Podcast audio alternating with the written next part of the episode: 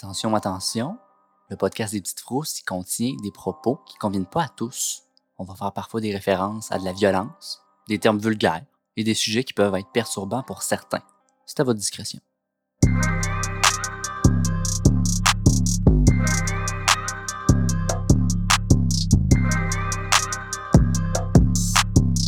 Bienvenue aux Petites Frousses. Ici, c'est Joanie et je suis en compagnie de Marie-Ève, l'autre du balado 911 Behind the Scenes.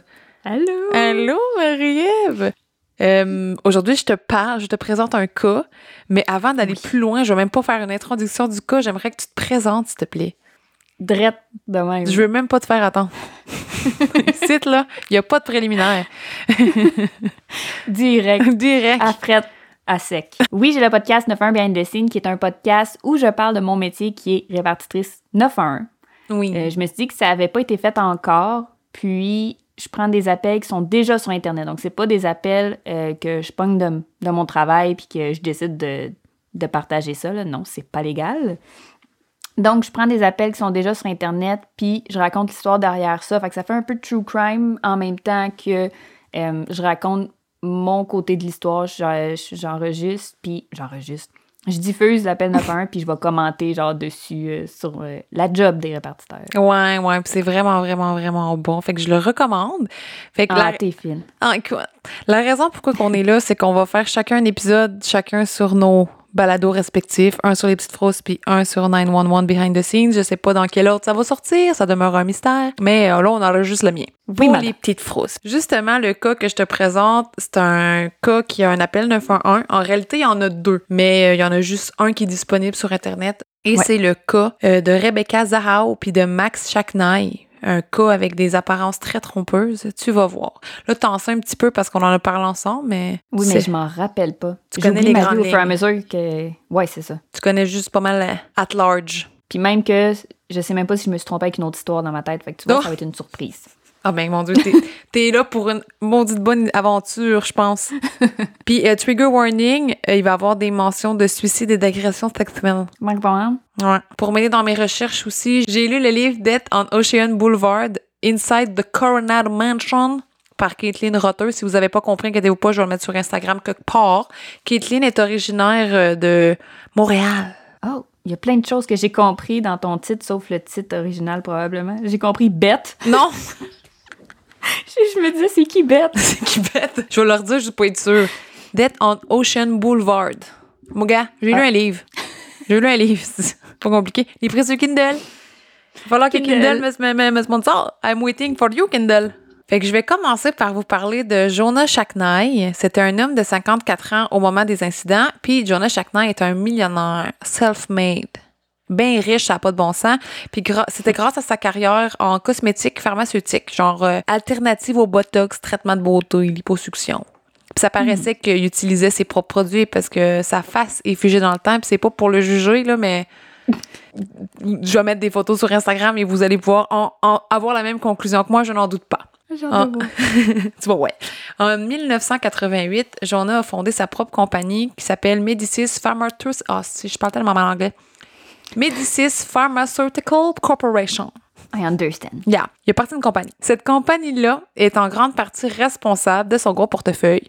Il y a eu une période où Jonah Shacknai était le neuvième PDG le mieux payé en Arizona. Pas gênant à mettre dans son CV. En 2011, Jonah avait trois enfants, une fille et deux garçons. Les deux plus vieux étaient le résultat de son premier mariage avec une femme qui s'appelle Kimberly James.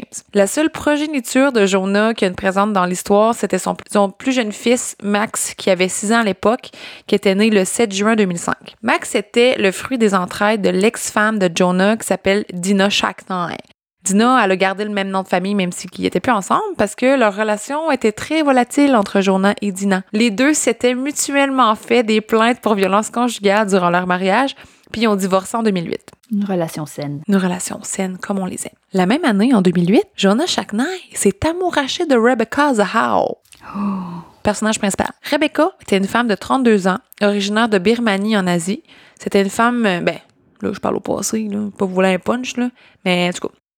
C'était une femme intelligente, sportive, elle parlait si langue, elle avait un bel avenir. Et Rebecca et Jonah s'étaient rencontrés dans une clinique d'ophtalmologie à Scottsdale, en Arizona, où Rebecca travaillait à l'époque comme technicienne en ophtalmologie. Jonah avait un rendez-vous pour, genre, checker son glaucome, puis à la place, ben, à la place de se faire prescrire des gouttes, c'est Rebecca Zahao qui a tombé dans l'œil. J'étais tellement fière quand j'ai écrit ma joke avec cette tabarouette. Fait que c'est de même qu'ils se sont rencontrés. Écoute, je l'ai scripté, je l'ai tapé, le sourire fendu jusqu'aux oreilles. Je m'attendais pas. Pas humble, pas en tout à propos de ça. Alors voilà ma farce. Fait que se sont rencontrés au travail de Rebecca. À un certain moment dans la relation de Rebecca et Jonah, Rebecca a quitté son travail dans la clinique d'ophtalmologie pour s'occuper de la famille de Jonah à plein temps qui lui était plein aux os. Rebecca était beaucoup plus jeune que Jonah. Comme j'ai dit plus tôt, Jonah avait 54 ans puis Rebecca avait 32. Fait qu'il y a un petit écart. Puis Rebecca avait pas d'enfant. Leur relation a fait beaucoup jaser. Plusieurs étaient suspicieux, surtout à l'égard de Rebecca, parce que un an après sa rencontre avec Jonah, Rebecca avait été arrêtée pour un vol à l'étalage, puis elle avait plaidé coupable. Oh. Puis aussi, au début de sa relation avec Jonah, Rebecca était encore légalement mariée avec un autre homme qui s'appelle Neil Nalipa. Ça paraît mal.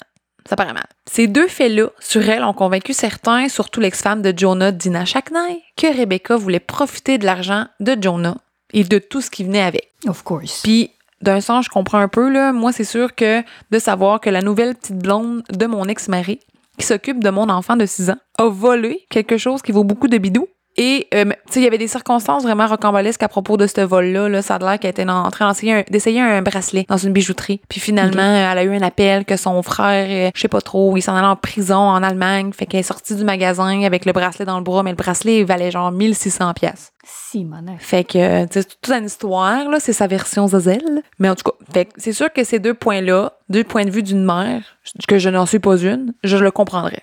Surtout qu'elle était encore mariée. Fait en tout cas, ça enlève rien à Rebecca, mais je comprends la mère dit non. Puis, je me souviens plus exactement qui a dit ça, mais il y a quelqu'un qui aurait même dit que Rebecca n'était pas le genre de femme à Jonah en faisant allusion au fait qu'elle était asiatique. Fait que tu des petits commentaires inutiles comme ça, des fois, qui partaient puis qui revenaient. D'un autre côté, la famille de Rebecca aussi avait des doutes sur Jonah. Parce que eux pensaient que Jonah voulait juste avoir une belle femme à ses côtés, dépendante de lui, une femme qui s'occuperait de ses enfants à lui, puis genre une nounou avec des bénéfices. Fait que tu sais, ouais, on voit un peu, ouais, Les stéréotypes ça, ça va être pas mal l'ambiance de cet épisode. Même si les plus vieux enfants de Jonah lui donnaient un peu plus de misère, Rebecca aimait quand même s'occuper de ses enfants. Puis Rebecca avait un lien très fort avec le petit dernier, Max, le fils de Jonah et de l'ex-femme Dina. Puis on dirait que ça avait rendu Dina jalouse. On dirait que ça la dérangeait, cette relation-là qu'ils avaient ensemble. Il y avait vraiment, il y avait définitivement de l'animosité entre Rebecca et Dina. Fait que tout ça, là, ce que je viens de dire, ça donne un beau portrait de quel genre de dynamique il y avait dans cette famille reconstituée-là. C'était pas mal le temps du chamaillage. Ah, c'est jamais facile, les familles reconstituées. Le 11 juillet 2011, quelque chose d'incroyablement dramatique s'est produit. Ça s'est déroulé au manoir Spreckles à San Diego, en Californie, qui était le lieu de domicile de Jonah Shackney puis Rebecca Zahao. Le manoir Spreckles, c'était immense. Il y avait une maison principale, il y avait une maison d'invités. En tout, il y avait 10 chambres, 11 salles de bain, une cour intérieure, une piscine. 10 salles de bain. 10 salles de bain. Je comprends pas pourquoi t'as autant de salles, t'as même plus de salles de bain que de chambres à coucher. Je la comprends pas. Mais- C'est fou, là. Je suis trop pauvre pour comprendre, je pense. Ça, c'était juste leur maison d'été en passant, là. C'était juste leur maison d'été. Le reste de l'année, ils restaient en Arizona. Imagines-tu la baraque qu'ils devaient avoir? Aïe, aïe. J'ai clairement pas choisi le bon métier. Ouais, clairement. fait que le 11 juillet, en avant-midi, les seules personnes présentes dans le manoir étaient Rebecca Zahao, Max de 6 ans, et la sœur de Rebecca, Xina, qui avait 13 ans. Elle la visitait du Missouri. D'habitude, elle était pas là. Elle était là deux fois là. Puis il y avait aussi le chien de la famille qui s'appelle Océan. Jonah, il était pas présent au manoir, il était parti s'entraîner au gym. Chest-bras, chest-bras. à un moment donné, Xena se préparait à prendre une douche, puis Max s'amusait à l'étage avec ses jouets. Rebecca a laissé Max seul pendant quelques instants pour aller à la salle de bain au premier étage. Là, Rebecca et Xena ont entendu un bruit très fort, genre un gros bang. Puis le chien Océan s'est mis à japper. C'était pas le genre de chien qui jappait, il jappait seulement quand il y avait des inconnus dans la maison normalement. Là. Donc évidemment, ça a alarmé, ça a alarmé, Re- alarmé. Ça l'a alarmé Rebecca, qui elle s'est précipitée pour voir ce qui s'est passé. Rebecca a trouvé Max allongé sur le sol tout près de l'escalier qui menait au deuxième étage. Le chandelier du plafond s'était cassé et était à côté de l'épaule gauche de Max. Puis il y avait plein de morceaux de verre cassés qui étaient éparpillés sur le plancher et la trottinette de Max qui était étendue sur son tibia droit. Oh. Ce qui s'est passé pour que Max se ramasse dans cet état-là, sais, c'était vraiment énigmatique en réalité parce que personne n'a été témoin de ce qui s'est passé. La théorie serait que Max était sur sa trottinette, il allait trop vite, il est passé par-dessus la rampe, s'est accroché au chandelier du plafond, puis est allé s'écraser au premier étage, tête première. Mais le chandelier n'a pas tombé sur lui, par miracle. Il s'est fracturé le crâne, évidemment. Rebecca a dit par après qu'au début, Max était conscient car il n'aurait pas arrêté de dire le nom du chien. Ça là qu'il arrêtait pas de dire océan, océan. C'est comme si Max voulait dire que peut-être le chien l'avait fait tomber. Peu de temps après, Max respirait plus puis était plus conscient. Puis évidemment, la panique s'est installée puis Rebecca aurait commencé à faire des massages cardiaques à Max et euh, Rebecca aurait lâché un cri à sa sœur Xina de téléphoner au 911. J'ai pas trouvé la version complète que je puisse partager pour le podcast, mais dans l'appel, on entend Xina parler à la répartitrice, puis Rebecca pleure en arrière, elle crie l'adresse. À 10h12, le policier Van Herad est arrivé, deux minutes après le début de l'appel. Peux-tu m'expliquer comment quelqu'un peut faire ça aussi vite? Il était dans le secteur. Il était dans le... Oh, c'est aussi simple que ça. Je comprends pas. Mais maudit, un mystère délucidé. Ça se peut que le poste de police était pas loin ou, tu sais, la plupart des policiers, quand ils vont sur la route, ben, ils ont des secteurs. Fait que Ah, OK. ils sont censés passer le reste de leur chiffre quand ils sont pas sur des appels, ils sont censés être dans leur secteur puis qu'ils patrouillent. Fait que ça se peut que, par hasard, ils étaient juste bien proches. Et merci pour cette belle réponse parce que c'était vraiment une question qui me tannait parce que tu vas voir, il y a plusieurs fois où c'est vraiment pas long, mais je me disais, mais Colin, ça se peut pas, là, ils sont dans le cours, là, ils sont parqués dans le cours, ça n'a pas de bon sens. Mais gadon, c'est pas le cas. Quand le policier est arrivé, il a trouvé Rebecca agenouillée à côté de Max. Rebecca était en état de choc, on peut comprendre. Ben oui. Puis là, Van Enrad, le policier, a appelé les ambulanciers, puis d'autres policiers sont arrivés par la suite. Encore là, une question pour toi.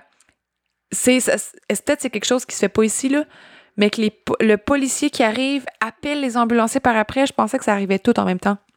Ça va dépendre. Je sais pas si c'est parce que là-bas, c'est pas pareil, mais admettons que si j'y vais comme personnellement, si je reçois un appel d'un petit gars de 6 ans qui est inconscient, ce que je fais, c'est que je prends les informations que j'ai de besoin, puis je dispatche tout de suite aux ambulances.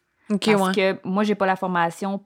Moi, je suis police-pompier. Fait que j'ai pas la, la formation pour euh, faire les manœuvres. Lui dire de faire les manœuvres. Fait que les ambulances, c'est ça qu'ils vont faire. Fait que eux, d'emblée, ils disent comment faire les, le massage cardiaque, toutes ces affaires-là. Puis d'emblée, ils vont envoyer une ambulance aussi en même temps, pendant que moi, j'ai dispatché déjà mes policiers. OK. Fait que oui, c'est censé se faire euh, ensemble. Mais sinon, tu sais, ça se peut que ça s'est fait, puis que le policier est juste arrivé avant, puis qu'il a décidé lui-même d'appeler les, les ambulanciers. Mais ici, euh, j'ai jamais vu euh, des policiers appeler eux-mêmes les ambulances Ouais, pour leur dire j'ai besoin de toi. là. Non, j'ai jamais vu ça. Peut-être qu'il pensait qu'il était déjà mort. Peut-être que finalement, il a bien vu qu'il était encore en vie, je sais pas. Non, je pense pas, non. non. L'ambulance est pas mal appelée d'emblée d'habitude. Surtout si c'est un enfant de 6 ans. là. J'ai de la misère des fois avec mes appels 911 parce que la plupart c'est aux États-Unis puis ils ont pas euh, ça marche pas comme nous autres. Ouais, mais ça, ça diffère tellement, même j'imagine d'une province à l'autre, là. Ouais, c'est ça. Rebecca a dit à un policier, je sais plus, genre, si je l'ai trouvé sur le dos, si je l'ai tourné après les, les, les directions de RCR de la répartitrice. Puis dans son rapport, Van Herad, le policier encore, il a dit ne pas avoir vu Rebecca Zahao faire des massages cardiaques. Fait que quand il est arrivé, il l'a pas vu par-dessus le petit gars en train de faire 1, 2, 3. Exactement. C'est la note qu'il a écrit, mais elle a dit qu'elle l'aurait fait. Pendant ce temps, un autre policier s'est mis à faire des massages cardiaques à Max. Là, il l'a tassé, il toi, vous paniquez ailleurs, m'en occupe, je prends le relais. Là, son cœur battait plus. Très mauvais signe. Rebecca a téléphoné à Jonah, le père de Max, pour lui dire ce qui s'était passé, puis il s'est dépêché de se rendre au manoir. Un policier en- ou un ambulancier aura entendu Rebecca dire Dina va me tuer. Dina, la mère de Max, puis l'ex-femme de Jonah. Quand Jonah est finalement arrivé au manoir, les secours préparaient Max pour le transporter à l'hôpital Reedy Children's Hospital. Jonah est reparti avec les secours. Fait qu'il a pris deux, trois affaires, puis il est parti euh, directement avec les secours, puis Max était pas mort à ce moment-là. Une fois à l'hôpital avec Max, Jonah a téléphoné à Rebecca pour lui dire qu'il aimerait mieux qu'elle vienne pas. Il voulait éviter un drame entre Rebecca et Dina, la mère de Max. C'est compréhensible. C'est plate pour Rebecca pareil, tu sais. Bah oui. Parce qu'elle aimait vraiment ce petit gars-là. Oui, c'est sûr. C'est difficile, mais Rebecca a respecté la requête de Jonah. Le 11 juillet, le jour de l'accident, Re- euh, Rebecca gérait plein de choses. Elle était au téléphone avec sa famille, avec Jonah, puis sa famille à lui. Elle devait s'occuper d'aller chercher la tante de Max du côté de sa mère, qui s'appelle Nina. Deux sœurs jumelles, Dina, Nina. Les deux se ressemblent pas, mais pas pantoute. C'est des jumelles non identiques, mais ils ont le même nom. Fait que c'est bien mêlant, mais Nina Romano, parce qu'elle est pas mariée avec Jonah Chaknay, puis Dina Chaknay. En tout cas, c'était pas clair, mais toi, Ouais, tu ouais. comprends, tu comprends. Fait que Dina puis Nina. Quand Rebecca est allée chercher Nina, la tante de Max, il faut dire que les femmes se voyaient pas souvent, mais Nina a trouvé que Rebecca était vraiment bizarre, qu'elle avait vraiment un, un comportement pas comme. Elle était bizarre. Puis là, Nina posait des questions à Rebecca dans la voiture en lien avec ce qui était arrivé à Max. Mais semblerait-il que Rebecca répondait pas trop aux questions. Elle était très évasive, puis ça a dérangé Nina. C'est à partir de ça que des gens se sont mis à spéculer que peut-être que Rebecca avait plus tort qu'elle le disait par rapport à l'accident de Max. Pourtant, ça se peut qu'elle soit juste en état de choc puis qu'elle sache pas comment gérer ses émotions aussi. Écoute, elle sait pas ce qui s'est passé, elle peut bien être évasive, là. C'est ça. Elle peut pas, peut pas, être peut pas te dire ce qui s'est passé. Elle était pas là. Elle l'a pas vu. Tu peux pas inventer. Elle est arrivée, c'était fait. Toujours le 11 juillet, le jour de l'incident, Rebecca textait Jonah pour prendre des nouvelles. Jonah a écrit par message texte à Rebecca vers 17h. C'est affreux ce qui se passe. Puis Rebecca répond Je sais, chérie, je n'ai pas de mots. Je pense à toi et à Max. Il va s'en sortir. Rebecca était positive malgré tout. Elle réconfortait son conjoint. Jonah s'est pris une chambre au manoir Ronald McDonald qui était en face de l'hôpital. Jonah, il retournerait pas chez lui. C'était pas dans ses plans. Oui, il va au manoir du clown. c'est- juste une question de proximité. S'il y a une nouvelle du docteur au beau milieu de la nuit, ben, il y a juste à traverser la rue au lieu de devoir faire un petit peu de voiture. Non, effectivement. C'était quand c'était pas immense, là, le- la place où il était à Coronado, mais si tu peux t'éviter les trois lumières de circulation, je comprends ton point. Surtout s'il y a une urgence. Journée, il passe se coucher. On est rendu le 12 juillet, le lendemain de l'accident de Max. Rebecca a transporté sa sœur Xina à l'aéroport pour qu'elle retourne au Missouri, elle qui était présente durant l'accident. Puis elle a trouvé quelqu'un pour s'occuper du chien Océan. Elle est allée le faire garder. Il y a eu un moment où Dina, la mère de Max, est allée se reposer chez elle. Rebecca s'était dit que ce serait un bon moment pour aller voir Max. Puis en chemin, elle a même arrêté acheter des bagels pour les infirmières de l'hôpital. Puis un petit snack pour Jonas. C'est tellement fin, là. En tant que travailleur de la santé, je dis que c'est vraiment des petites attentions comme ça qui nous font continuer Ben oui. que Jonah a refusé que Rebecca entre dans la chambre de Max. Il avait peur que ça l'affecte trop à elle de le voir dans cet état. Ben voyons. Puis Rebecca était littéralement dans le cadre de porte en train de pleurer, puis elle était comme non, tu rentres pas. Elle a laissé ses petits bagels à Jonah, puis elle a pris ses, ses affaires, puis elle est partie. Pauvre petite. Puis plus tard dans la journée, Rebecca est allée chercher le frère de Jonah à l'aéroport. Son nom à lui, c'est Adam Shacknai. Personnage important. Lui, là, Adam Shacknai, il avait 48 ans à ce moment-là. Il travaillait comme pilote de bateau, principalement sur le fleuve Mississippi. Puis il était très différent de Jonah. Il était pas figé dans le temps. Tu sais, Jonah, c'était plus un gars veston-cravate, chest-bras, très épuré. Euh, tu voyais que c'était un homme sérieux. Pas que Adam était pas sérieux, mais c'était vraiment juste pas le même genre de gars. Lui, c'était genre jeans bleus du Pentagone, il portait des boucles d'oreilles, il allait jurer, il allait se gratter la poche en public. Tu comprends? Du fat form. Qu'est-ce que t'as dit? Fat form. Tu sais pas c'est quoi les fat form? ça? C'est quoi des fat forms? Tu sais, là, les souliers blancs avec un Eh, P. J'ai aucune Ah, idée. t'es trop jeune. Ah, comment oses-tu? On n'est pas de la même époque. Oh, arrête donc, on a genre 4 ans qui nous séparent. fait que les deux étaient très différents. Tu sais, ça paraissait que Jonah, c'était un homme avec énormément de moyens. Puis Adam, c'était un homme de la classe moyenne qui travaillait de sa labeur, puis tu sais, qui travaillait de ses mains. Puis OK. il était moins superficiel peut-être Mm. aussi. C'est le bon mot. Fait que, en tout cas, ça donne une image un peu et leurs deux photos vont être sur Instagram. Adam puis Rebecca ne se connaissaient pas beaucoup. Les deux s'étaient vus quelques fois, mais sans plus. Ils s'entendaient bien, mais tu sais, pas. euh, Tu sais, ils allaient se faire salut, mettons. Veux-tu une bière, euh, Rebecca? Oui, merci Adam. That's it. Courtoisie. C'est ça, politesse. Voilà. Le soir du 12 juillet 2011, Rebecca, Jonah et son frère Adam ont soupé ensemble à un restaurant qui s'appelle le Fish Market. Rebecca était silencieuse durant ce souper. Ils ont parlé un peu les trois de l'accident de Mac. Jonah a questionné Rebecca. Tu sais, après tout, c'est un peu inquiet, là, Mhm. c'est normal. Mais Rebecca répétait que, je sais pas qu'est-ce qui s'est passé, je sais pas, je sais pas, je sais pas. Après le souper, Rebecca a ramené les frères Chaknay à l'hôpital. Ils ont fait un arrêt au manoir Ronald McDonald. Jonah et Rebecca ont eu un petit moment seuls ensemble. Rebecca a pris Jonah dans ses bras fort puis longtemps, genre environ cinq minutes. Elle pleurait doucement, puis, puis ensuite elle est repartie au manoir Spreckles, puis elle a laissé Jonah puis Adam à l'hôpital. Puis Jonah aurait jamais pu se douter que ce serait la dernière fois qu'il verrait Rebecca en vie. Oh. On sait jamais, on sait jamais ces affaires-là, hein? Non, c'est important de dire bye. Plus tard, dans la soirée du 12 juillet, Rebecca est allée chercher Adam à l'hôpital, puis elle a envoyé un texto à Jonah environ au même moment à 19h51. Elle a dit Salut, j'ai laissé le petit singe qui appartient à Max au hall d'entrée principale. Je me suis dit que tu aimerais le garder dans ta poche. Je t'aime. Max va s'en sortir. Sache que Max et toi êtes dans mon cœur constamment. Un peu après 20 heures, Adam et Rebecca sont arrivés au manoir Spreckles. Adam allait passer la nuit dans la maison d'amis du manoir, puis Rebecca, elle allait dormir dans le manoir principal. C'est très spacieux, là, la maison d'invités en passant, parce qu'il y avait trop d'étages. Hein? Ah, une petite chambre d'invité. Pas capable de m'acheter une maison en 2022, mais Jonah, ayant sa chambre au manoir Ronald McDonald, le manoir du clown, il allait pas retourner chez eux de la nuit. Selon la déclaration d'Adam Chaknaï, le frère de Jonah, celui-ci aurait pris une douche, puis un somnifère, puis serait allé se coucher direct en arrivant du restaurant. À 21h42, Rebecca écrit à sa grande sœur, Marie, Je ne peux pas croire qu'est-ce qui se passe. C'est un cauchemar. C'est difficile parce que je l'aime, Max, dans le fond. Mhm. Je l'aime comme si c'était le mien, mais ce n'est pas mon fils. Je dois être forte pour Jonah. Ah. Rebecca aurait dit à sa sœur Marie qu'elle téléphonerait à leurs parents à la première heure le lendemain. À 21h55, Nina Romano, la sœur jumelle de Dina Chaknay, qui porte quasiment le même nom, mais c'est pas le même nom, elle s'est rendue au manoir Spreckles parce qu'elle voulait discuter avec euh, Rebecca. Elle était pas satisfaite de la conversation qu'ils avaient eue ensemble le jour d'avant à propos de qu'est-ce qui était arrivé. Puis c'est tard pour aller chez le monde à 21h55. Ben, attends le lendemain, là, me semble. Nina avait tenté de l'appeler à Rebecca plusieurs fois, mais ça n'avait pas répondu. Rendue au manoir, Nina a cogné à la porte puis elle a appuyé à la sonnette deux fois. Elle a placé son visage contre la fenêtre de la porte d'entrée, puis elle a réussi à distinguer que seulement la lumière de l'escalier était allumée.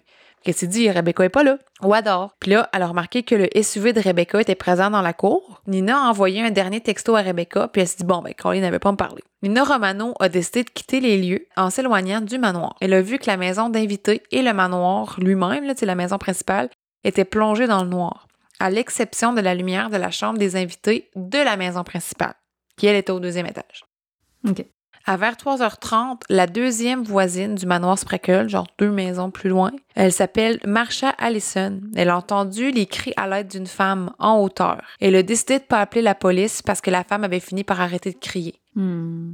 Mauvaise décision, Marsha. Oui, Marsha. À minuit 28, la caméra de surveillance de l'hôpital montrait Jonah Shacknight quitter l'hôpital. À minuit 48, 20 minutes plus tard, Jonah a téléphoné à Rebecca à partir de sa chambre au manoir Ronald McDonald. Il n'y a pas eu de réponse. Jonah a laissé un message vocal d'environ une minute où il pleurait et disait avoir reçu le triste pronostic que dans le meilleur des cas, Max ne serait plus capable de parler ou de marcher. Colin. À minuit 50, Rebecca ou quelqu'un a téléphoné à la boîte vocale du cellulaire de Rebecca, aurait écouté le message que laissé Jonah et l'aurait ensuite supprimé. On va reparler de ça plus Hein? tard, de pourquoi j'ai dit Rebecca ou quelqu'un. OK. Le 13 juillet 2011, deux jours après que Max soit tombé, Adam Shackney s'est réveillé à 6h15. Il avait encore du temps devant lui avant d'aller à l'hôpital, voir son neveu. Il a décidé de sortir son cellulaire et d'écouter de la pornographie. Ah. Puis j'ai checké, parce que j'ai- je me donne à fond dans mes recherches. en 2011, le modèle le plus récent, c'était un iPhone 4. C'est 3,5 pouces d'écran. Hi. Je voulais juste donner cette perspective inutile à tous et à toutes. fait qu'il. Après cette fête, battre les couilles en neige. Adam est allé prendre une douche, puis il s'est habillé. Adam pensait aller en ville, se chercher un déjeuner puis un café vite fait avant d'aller à l'hôpital. Fait qu'il a dit, je vais aller demander à Rebecca de m'accompagner. De toute manière, il connaissait pas le coin, puis c'est elle qui le conduisait un peu partout. À 6h40 du matin, Adam Shackney est sorti de la maison des invités. En sortant, il a aperçu quelque chose d'étrange du coin de l'œil. Dans la cour intérieure du manoir Spreckles, il y avait quelqu'un de pendu du balcon du deuxième étage de la maison principale. Hmm. Il s'est approché et Adam a réalisé que c'était Rebecca Zhao qui pendait du balcon du deuxième étage de la maison principale. À 6h48, Adam Shackney a téléphoné au 911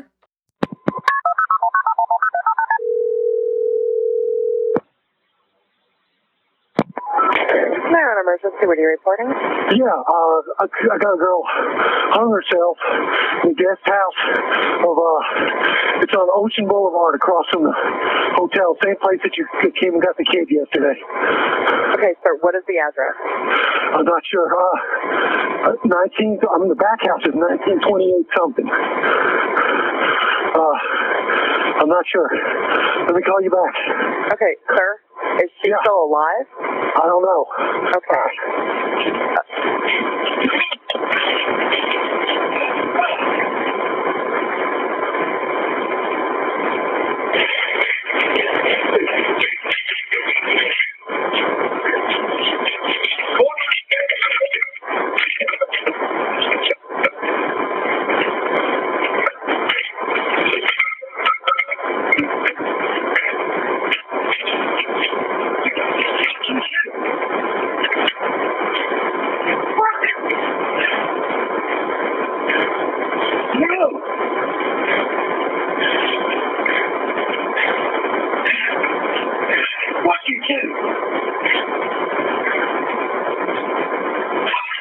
You there?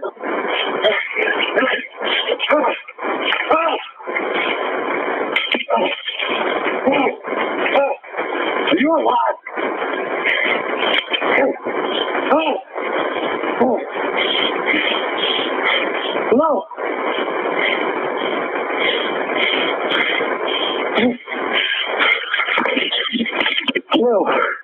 Yes, sir. Did you get the address? No, sir. I need the address.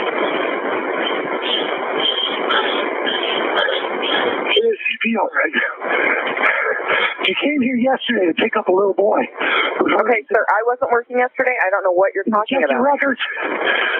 Sir, I checked all of the records yesterday. I can't find anything on Ocean Boulevard. Can you tell me what the address is? Oh, I'm looking. Just, cross, just start sending them towards the, toward the hotel.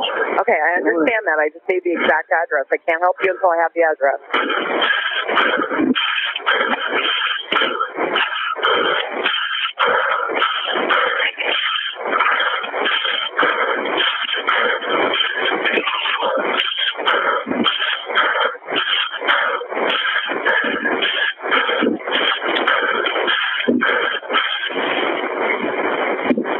Ten forty three Ocean Boulevard. 1043 Ocean. Okay, is Yeah. he still alive?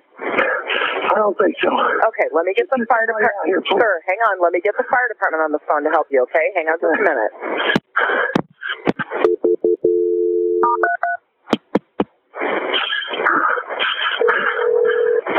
Fuck. Come on. Fire medical emergency? Coronado with a transfer. Go ahead, sir. Okay. Hi, That lady has hung herself. what's the address? Ten forty three Ocean Boulevard. 1043 Ocean Boulevard? Yeah. Okay, what's wrong? She hung herself, man. I woke up. Okay, is this Let a house? It's a house. Yeah. Okay, how old is she? I'd say about thirty. 30? Okay. When was the last time you saw her? Last night. Okay, is she beyond help? Well, give me some. I'm doing. I'm compressing her chest right now. I'm, Okay, hold on. What the hell? I put my not the What's interview. your name? Adam Shackner. Okay, I have help on the way. What's your cell phone number? Is it 901 485? 901 485. Okay, listen to me. Help is coming right now, okay? And Petey, you're on the way? Yes, we are. Okay, and you're right there with her. Did you cut her down? Yes, I did. Okay, just stay with me. Fait que dans l'appel, il a parlé avec deux répartitrices avant de décrire. Là, vous entendrez pas le, sûrement pas l'appel au complet parce que c'est quand même long, puis il y a des grands moments où il se passe rien. Mais l'appel en tout, il est combien de temps? Quatre minutes? Ouais. Avant d'aller dans la description complète de qu'est-ce qui a été dit dans cette euh, dans cet appel-là, j'aimerais avoir ton avis de professionnelle répartitrice. J'ai vu ton visage s'allonger durant l'appel. Premièrement, quand il répond, ben, quand il parle à la répartitrice, il dit A girl hang herself. Il y a, il y a une fille qui s'est pendue. Mais pourquoi il y a une fille? Tu la connais? c'est sa belle-sœur. C'est sa belle-sœur. C'est exactement ça qui accroche tout le monde. Ouais. C'est parce qu'il dit comme si c'était en train de Ah ouais, je veux un changement d'huile. Hey, I got a girl. Genre, t'as plus qu'une fille, là. C'est Rebecca, c'est ta belle-sœur, c'est la blonde de ton, de ton frère. C'est comme s'il était sorti puis qu'une voisine s'était pendue, mais c'est c'est sa belle-sœur, tu sais. Mais la répartitrice, euh, j'ai toujours de la misère à m'exprimer sur le travail des répartiteurs parce que c'est pas. On sait pas c'était quoi sa journée à elle. Tu sais, fait c'est plus facile pour moi de m'exprimer vu que c'est aux États-Unis. Fait que c'est vraiment pas comme un collègue proche, mais c'est quoi ces silences-là?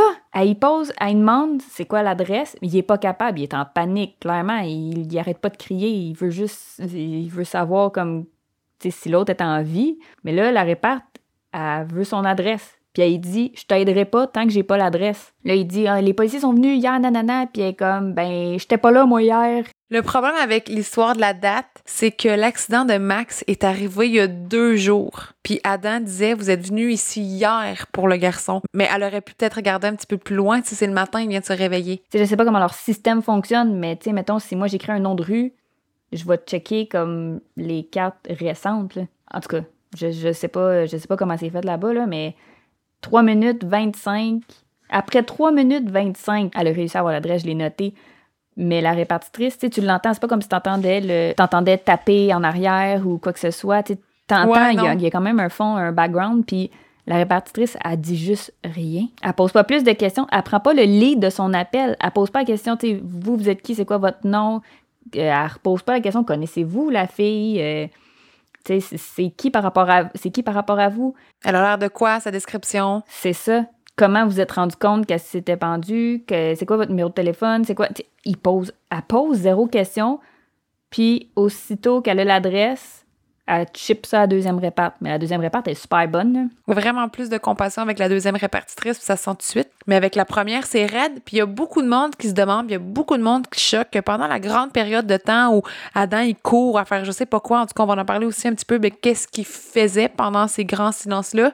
Elle aurait-tu pu trianguler l'appel ou peu importe comment ça fonctionne? Elle aurait-tu pu faire quelque chose pour le trouver? Elle aurait pu. On parle de 2011 quand même. Ouais, c'est ça. En 2011, je sais pas comment ça fonctionnait.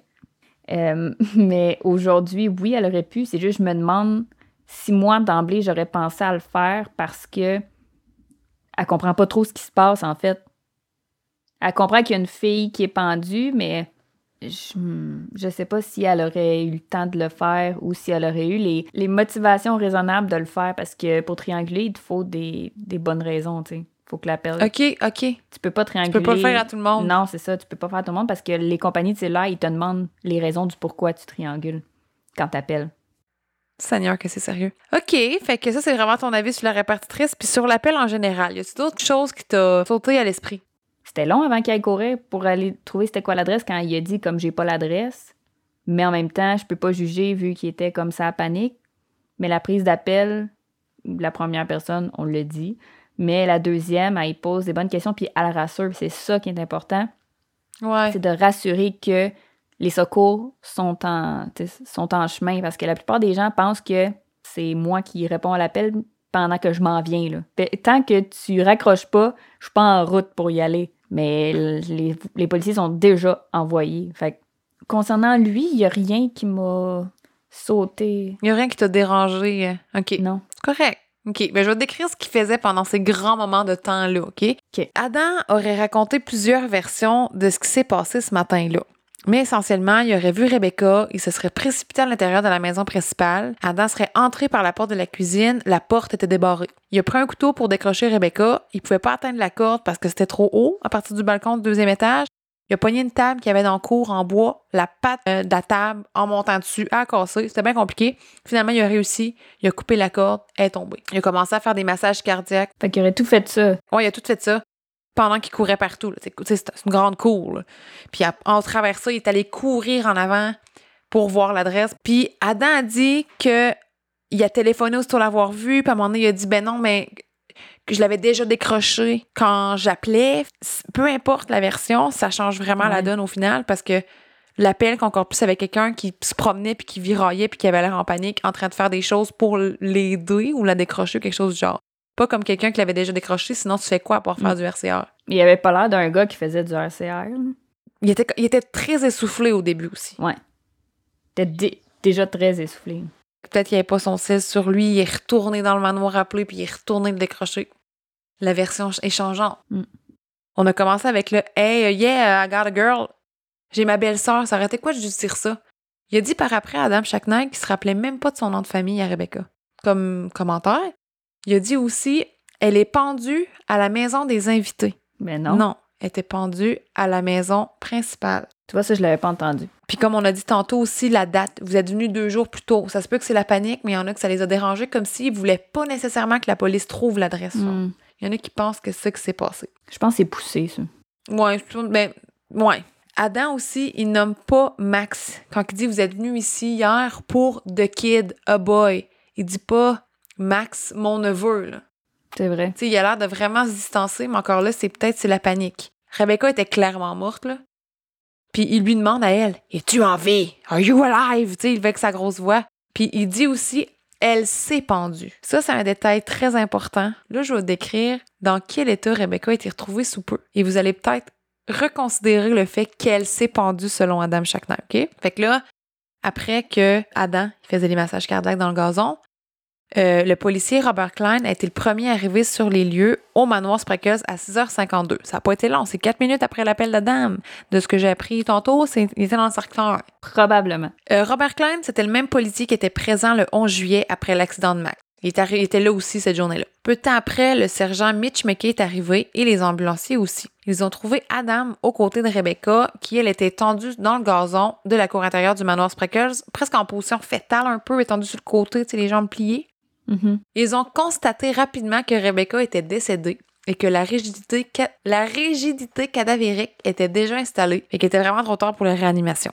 Ils disent qu'ils l'ont retrouvée en position fétale. Et s'ils faisaient les massages, tu sais, s'ils faisaient l'ASR, elle serait censée être sur le dos quand ils arrivent. Ouais. Puis si la rigidité cadavérique est installée, elle se déplie pas de même. Il peut pas bouger, là. Puis juste le fait que ses genoux soient pliés pour une femme qui était pendue, moi, c'est de quoi que, peu importe ce que j'écoute, ce que je vois, c'est de quoi qui revient pas, puis je suis genre, oh mon Dieu. Dans mon domaine d'expertise où je travaille, je vois souvent des gens décédés, Ouais. malheureusement. Que Dieu les bénisse. C'est pas non. long, là. Dans nos cours, ils nous le disent. On se fait dire, vous avez 30 minutes, parce qu'après la mort, ils vont être pris de casser les jambes puis les bras. Ah non, c'est ça, c'est c'est vite, là. Puis j'en ai vu des, des photos de morts, puis ils sont dans la position qu'ils sont morts, puis même qu'ils remettent sur le dos, ben ils vont rester de même, tu sais. C'est un bloc. Ils bougent en bloc. Comment t'aurais pu... Pourquoi être à genoux, first, si elle s'est pitchée dans le vide? Ben, les genoux sont pliés plutôt. Le genou- les genoux sont pliés. Elle est couchée sur le côté, les genoux pliés. En se pendant, t'as pas les genoux qui plient. Mais là, il l'a décroché. Peut-être qu'en la décrochant, elle a comme tombé ses pieds, fait que ses genoux ils ont plié, puis elle a tombé sur le côté. Mais en même temps, Ben, de la misère avec ça, je doute. Ben, je doute aussi, puis il peut pas faire un massage cardiaque. Logiquement, il aurait vu tout de suite, il aurait pas posé la question Are you alive? Il l'aurait vu tout de Ben suite. oui. Tu sais, mettons, la chute l'a fait déplier les genoux. Mais ses pieds dans ça, il aurait vu une, une fracture post-mortem. Mm. Ça, là, c'est mon premier bug. Mais c'est tellement pire que ça, là. Adam, il est en panique. Il a réussi à se ressaisir puis à téléphoner son frère Jonah pour lui annoncer la triste nouvelle. Dure semaine pour Jonah.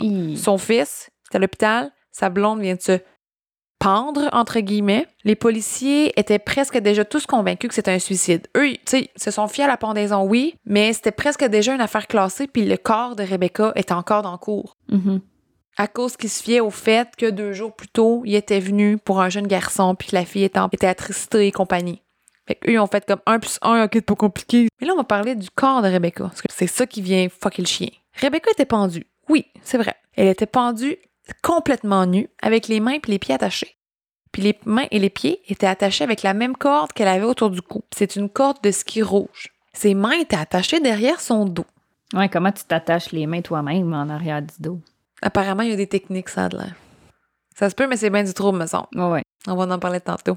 Il y avait un chandail à manches longues bleues enroulé autour de son cou trois fois. Euh, les manches du chandail étaient enfoncées dans sa bouche. Ben voyons. Le chandail était par-dessus la corde qu'elle avait autour du cou et la corde et le chandail étaient par-dessus ses cheveux. L'arbre dans ses feuilles. L- Puis la met dans ses feuilles, maridon, maridé. Il y avait rien autour du corps de Rebecca à part le couteau de cuisine que Adam avait utilisé pour la décrocher puis la table avec la patte cassée. Les policiers et les enquêteurs sont entrés dans la maison. Ils sont montés au deuxième étage et se sont dirigés dans la chambre avec le balcon, la chambre des, la chambre des invités de la maison principale. Mhm. Là où Nina, qui était venue le soir d'avant, avait vu une lumière vers 22h. Ouais. Puis on trouvait des choses euh, très intéressantes, euh, très suspicieuses. Euh, c'est pas mieux que l'état du corps de Rebecca en soi. Donc la scène de crime. À l'entrée de la chambre, il aperçoit une serviette de bain sur le plancher, puis avec des gouttelettes de sang par terre un peu partout. Il n'y en avait pas beaucoup. Là. Puis ils ont su par après que Rebecca était menstruée au moment de son décès. Rapport. Dans l'autopsie, bien sûrement qu'en sortant de la douche, ça aurait coulé, tu sais. Elle aurait sa serviette, elle était tout nue, puis ça aurait coulé par terre. Ah. Je parle de mes connaissances en tant que femme. L'eau arrête le sang, mais juste même. Ouais. Sur la porte de la chambre, il se trouvait un message cryptique. En anglais, ça disait She saved him, can you save her? En français, elle l'a sauvé. Pouvez-vous la sauver? Ah. Mais voyons. Je vais mettre une photo sur Instagram parce qu'il faut vraiment le voir. Le message était à la troisième personne. Il n'y avait aucune ponctuation. Les lettres étaient toutes en majuscules. C'était écrit en gros, là, avec de la peinture noire directement sur la porte blanche. Il y en a plusieurs qui pensent que c'était la lettre de suicide de Rebecca, puis que le him ferait référence à Max en voulant dire Ouais. elle l'a sauvé. Elle a sauvé Max avec en faisant le RCR. Puis her, ben c'est elle. Peux-tu la sauver? Le fait qu'elle soit pendue. Moi, la première affaire que personnellement j'ai pensé là, en voyant ça, c'est un tueur en série sadique qui joue à décadence. Là. Ouais, moi aussi. Genre, je trouve que c'est très lugubre. euh, C'est c'est impossible que ce soit une note de suicide. C'est très poétique, peut-être. Sais, pour une fille normale, je veux dire, elle aurait pas pris la peine de prendre. Tu sais, non, la scène est bizarre. Tu sais, elle aurait pas pris la peine d'écrire un gros message avec la peinture noire sur la porte blanche. Me semble. Elle m'a l'air d'une genre de fille qui aurait pris un crayon puis un papier. Je pense que oui. Puis elle écrivait l'écriture, en tout cas, j'en parlais tantôt de l'écriture, mais c'était quelqu'un qui aimait quand même composer. OK. Puis C'est une fille très artistique, d'où la peinture. C'était sa peinture à elle. Hmm. Je pense pas qu'elle aurait fait de quoi d'aussi. On dirait que c'est précipité. Les policiers sont entrés dans la chambre puis ont vu que la corde rouge avec laquelle Rebecca se serait supposément pendue, entre guillemets, encore une fois, était attachée à l'une des pattes du lit en fer forgé. Dans la chambre, il y avait comme euh, indice deux pinceaux style hors, plastique, pas un pinceau pour euh, peinturer des moulures puis des coins de mur, un tube de peinture noir qui appartenait à Rebecca, un téléphone cellulaire Samsung, un sac à vidange blanc, puis une chaise en osier qui était virée à l'envers. Il y avait un couteau à steak, puis un couteau de chef. Ben voyons. Le manche du couteau à steak était imbibé de sang. Puis j'ai bien dit pas la lame, là. Le manche du couteau sur les quatre côtés. Genre le manche au complet, pas la lame. Ça, ça veut dire, c'est que le manche du couteau a pénétré une source de sang. Pourquoi j'ai des images? Tes images vont sûrement, malheureusement, à la bonne place. Ah, ouais. Ouais. Ah! On va en reparler plus Voyons. tard. Sur le balcon, euh, les policiers ont remarqué qu'il était vraiment, vraiment sale puis poussiéreux. Puis on pouvait voir des traces de pieds nus en forme de... en V. OK, ouais, comme. Ils pointaient pas dans la même direction. En tout cas, je vais mettre la photo sur Instagram, ça va être plus facile. Puis il y a une autre place où il voyait juste un bout d'orteil comme si elle avait été sur la pointe des pieds. Si je me trompe pas, c'est le pied droit. Tard, ça a révélé que les empreintes de pieds, c'était bel et bien les, euh, les empreintes de pieds nus à Rebecca. Puis les enquêteurs ont trouvé une trace d'une seule botte. Mais c'était supposément la botte d'un policier, dans le fond, qui est allé voir sur le balcon puis il a pilé dans la saleté. Hmm. Ce qui est très broche à foin, hein, soit dit en passant. On va se dire les vraies affaires. Après avoir vu l'état de la chambre, les policiers ont décidé que c'était le temps de sortir le tape jaune puis que le manoir Spreckles était une scène de crime. Le mot s'est répandu rapidement, ça s'est rendu jusqu'aux médias. Puis il y a une station télévisée qui a décidé d'envoyer un hélicoptère pour survoler le manoir vers 9 h du matin, deux heures après l'arrivée du policier. Mais tabarnak, ils ont filmé Rebecca Zahao morte, Ben nue, attachée dans la cour, puis ça a passé aux nouvelles. Ben non. Ça a passé aux nouvelles. Je comprends qu'il y avait rien pour la cacher, pour pas contaminer le corps, parce que là, c'était une enquête tout, mais c'est tellement un manque de respect Oh, sans Dieu. nom, là. Puis le fait que la... Pourquoi ça donne... Pour... T'es qui pour sortir... Tu sais... Tu... Je peux même pas... Je peux même pas former une phrase pour dire à quel point c'est ridicule. Ça n'a pas de sens. Ah, c'est dégueulasse. C'est live, en direct, là. Qu'est-ce que ça te donne? Que- En tout cas, c'est juste choquant. Puis ils sont juste venus chercher Rebecca pour l'autopsie à 19h15 le soir. Puis Rebecca, comme je viens de dire, elle était pas couverte. Fait qu'elle est restée sous le soleil de la Californie pendant 12 heures. C'est juste pour donner une petite idée de quel point l'enquête en général puis le travail des policiers, je suis pas je suis pas la personne pour critiquer leur travail, mais ils auraient pu faire un petit peu plus. Ouais, ça, c'est pas fort. Juste un petit peu. La, la, la- voyons, la station de télévision, là, elle est chier. On se permet les gros mots. Pendant ce temps-là, à l'hôpital, Jonah Chaknay était à l'hôpital avec son ex-femme Dina, la mère de Max, justement, à cause de Max. Puis là, elle, elle voyait bien qu'il filait pas. Puis là, il a dit que Rebecca s'était suicidée. Puis là, Dina était comme, quoi, qu'est-ce que tu me racontes? Puis Jonah a regardé Dina dans les yeux et a fait semblant de se poignarder dans le ventre et il a dit, en- et je cite, honneur asiatique. Je vais expliquer qu'est-ce que ça veut dire. What the fuck? Jonas Chaknay a dit dans son entrevue avec la police le 13 juillet, en faisant allusion aux origines asiatiques de Rebecca, je le cite là, c'est simplement qu'il voit les choses différemment en termes de responsabilité. Je ne peux pas m'empêcher qu'elle se sentait en partie responsable de l'accident de Max. Fait que là, je vais décortiquer tout ça, ce que- ce que le conjoint de Rebecca a dit, la personne avec qui elle partageait sa vie. Le geste qu'il a fait de se poignarder dans le ventre, c'était pour imiter le harakiri ou le seppuku. C'est une forme de rituel de suicide par éventration qui était pratiqué au Japon jusqu'en 1868. Rebecca était originaire de Birmanie, c'est en Asie aussi. Là. Mhm. Euh, le rituel était commun auprès des samouraïs pour éviter la honte d'être détenu captif durant la guerre. Donc, ils prenaient un couteau ou une épée, puis ils s'ouvraient l'abdomen, puis ils mouraient. On a tous déjà vu ça dans un film, là, euh, un film de samouraï. Mais c'est pas comme ça qu'il est mort. C'est comme ça que le chanteur des colocs qui s'est suicidé. Ah, c'est vrai? Je sais pas ça. Pourquoi je sais pas ça? Je suis trop jeune. Mais je vais démentir ça tout de suite à propos de Rebecca parce que je trouve ça tellement, encore une fois, irrespectueux de la part de quelqu'un qui partageait sa vie avec elle. Ça faisait même pas partie de ses croyances. Elle croyait pas en l'honneur asiatique, puis il aurait dû le savoir. Le faire nu va à l'encontre de tout ce qui s'attrait de l'honneur asiatique. C'est comme une manière de réacquérir son honneur, le redonner à sa famille. Puis ça, c'est pas moi là, qui dis ça, c'est euh, les mots de Sam Louis, un expert en suicide d'honneur asiatique. Ben, c'est- bizarre que c'est la première chose qu'il a faite, là, quand il le dit à son ex-femme. Pourquoi faire ça? Ordinaire, Jonah. Le 14 juillet 2011, à 10h18 du matin, le docteur Jonathan Lucas a procédé à l'autopsie de Rebecca Zahao. Il y avait cinq agents de force de l'ordre qui étaient présents. Je sais pas si c'est commun. Euh, le rapport final de l'autopsie contenait 19 pages, puis je vais faire un petit résumé de ce qui a été dit dans l'autopsie. Les analyses toxicologiques ont démontré qu'il n'y avait ni trace d'alcool, de drogue ou de médication dans le corps de Rebecca Zahao. Il y avait des écorchures et des contusions partout sur le corps de Rebecca, à son dos, son abdomen, ses bras, ses jambes, en bas des fesses. Il y avait des traumas à la tête. Puis le rapport du docteur Lucas disait blessure consistante avec l'impact avec des grosses plantes sous le balcon. Parce que tu sais, si elle est tombée en bas du balcon, Mhm. les pieds attachés, c'est ça se peut très bien qu'elle n'ait pas tombé droite. C'est graphique un peu comme image, mais Euh, il y avait du sang sur sa cuisse, pas une coulisse, mais comme si quelque chose avait imprégné du sang sur elle. Peut-être un manche de couteau, justement. Hmm. Un manche de couteau, on en parlait tantôt. Les pieds de Rebecca étaient très sales comme le balcon, donc ça concorde. Il n'y avait aucune empreinte sur le corps de Rebecca, ni dans la chambre d'ailleurs, à part les siennes. OK. Docteur Lucas a jugé qu'aucune agression sexuelle avait eu lieu parce qu'il n'y avait pas de traces de sperme. On va dire les vraies affaires. Cher, Docteur Lucas. Il n'y a pas besoin d'avoir du sperme Pour être agressé. pour une agression sexuelle. là. Je... Écoute, on n'est pas en 1920, mon chum, mais selon lui, c'est pas le cas. Mais là, trigger warning, je vais reparler du couteau, fait que skipper 30 secondes si ça vous intéresse pas. Tu te souviens du couteau? Mhm. Il y a beaucoup, beaucoup de gens, puis je pense moi aussi, là, que le couteau, il a servi pour pénétrer Rebecca, parce qu'il y avait du sang sur les quatre côtés. Mhm. On le sait qu'elle était dans sa semaine, puis l'empreinte sur sa cuisse fit vraiment avec l'empreinte du couteau. là. Genre, elle fit presque exactement. C'est- Ça a été ça ma première idée. Mais il n'y a pas eu d'agression sexuelle. Il n'y a pas eu de sperme. Ouais, non, c'est ça. Mais on dirait que, je m'excuse là, pour les images, j'essaie de comprendre comment tu pourrais prendre un couteau puis pénétrer quelqu'un. Tu sais, je veux dire, la lame, la personne qui fait ça doit tenir la lame. Je sais vraiment pas avec un gant, un gant épais. Il y a des gants qui ont été trouvés dans la maison.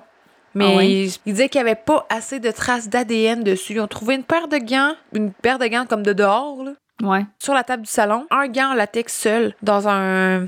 C'est un crawl space, ça s'appelle. Ils ont trouvé un gant là, il n'y avait pas assez d'ADN dessus.